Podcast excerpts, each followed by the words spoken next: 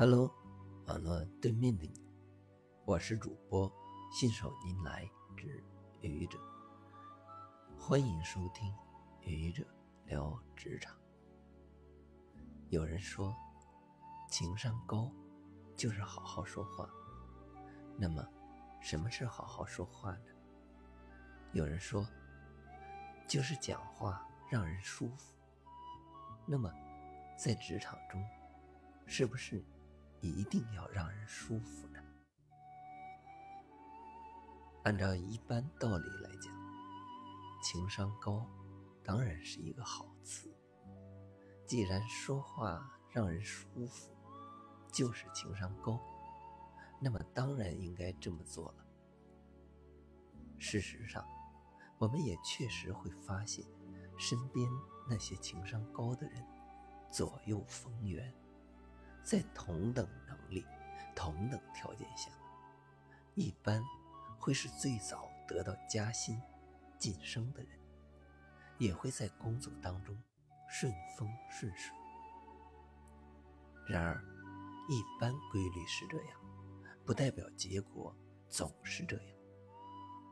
让人很舒服的人，如果本身的能力不足，再怎么讲话让人舒服。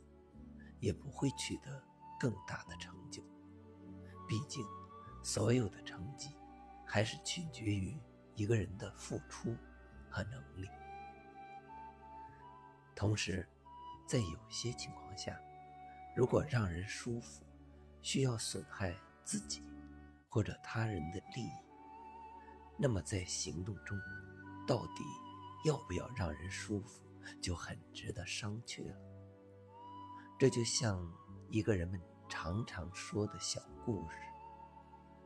小张每天早餐给小王一个鸡蛋，小王也习惯了无偿的从小张那儿获得这样一个免费的鸡蛋。当有一天，小张想自己吃这个鸡蛋的时候，小王难以接受了，在他的心目中。这个鸡蛋就是他的，所以他的心里不舒服了。为了让小王舒服，小张就必须继续每天无偿的给小王这个鸡蛋。如果不给，也许会失去小王这个朋友。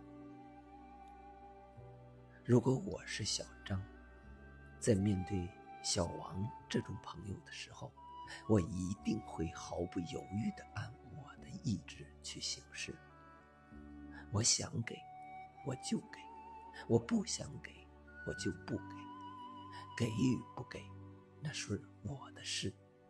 也就是说，我保留让你不舒服的权利，因为你不是我，我就是我。